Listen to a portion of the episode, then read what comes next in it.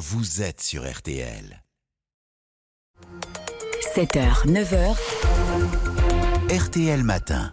On va se projeter maintenant avec euh, vous, Jean-Marc Jancovici, expert des questions climatiques. Merci beaucoup d'être avec nous. Euh, Une nouvelle étude du CNRS et de Météo France évoque la possibilité d'une spectaculaire hausse des températures d'ici 2100. Euh, on, va tenter donc de comprendre tout cela avec vous. Tout d'abord, ce rapport qui fait état d'une hausse de 3,8 degrés euh, et qui semble très alarmant, euh, car les prévisions sur lesquelles se basent les experts n'est pas un scénario catastrophe, mais au contraire, euh, si vous me permettez l'expression, avec des modèles climatiques un peu édulcorés. Est-ce que ça veut dire que c'est bien au minimum 3,8 degrés euh, et que ça pourrait être bien plus pire Ça, alors, ce qu'il faut voir, c'est que euh, depuis quelques décennies, il y a toujours eu des modélisations climatiques qui donnaient des résultats avec une fourchette d'incertitude. Oui.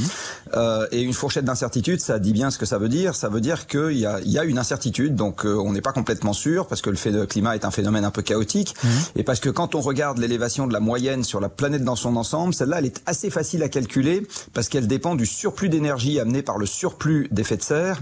Et euh, là, les calculs sont pas trop imprécis. Par contre, la répartition euh, de cette élévation de température à la surface du globe, et même si la France est le plus beau pays du monde, nous ne représentons que un millième de la surface planétaire, elle, elle est, elle est plus par, par nature plus imprécise.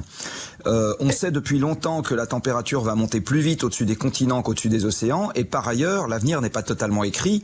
D'ici 2100, si on fait énormément d'efforts de réduction, la, la hausse de température pourrait se limiter à, on va dire, 2 degrés entre 1900 et 2100. Euh, si on fait pas d'efforts, ça sera plutôt 3,5. Mais 3,5, ça veut dire que sur les terres émergées, on est plutôt entre 5 et 6. Et ça veut dire que, éventuellement, quand on a des pics de chaleur, ça peut être beaucoup plus que ça. hein. Alors, je- je- on, on va essayer, et j'ai bien compris que l'exercice était particulièrement délicat, de rester euh, 100% sur la France. Cette étude s'intéresse au monde entier, et d'ailleurs, votre première réponse nous permettait d'avoir une vision euh, Euh, au niveau de la météo du, quotidien, et euh, euh, sachant que la France est, un pays bordé par ailleurs de, côtes, est-ce qu'on a une évaluation possible sur ce que peut être notre vie à plus ou moins 4 degrés en, en 2100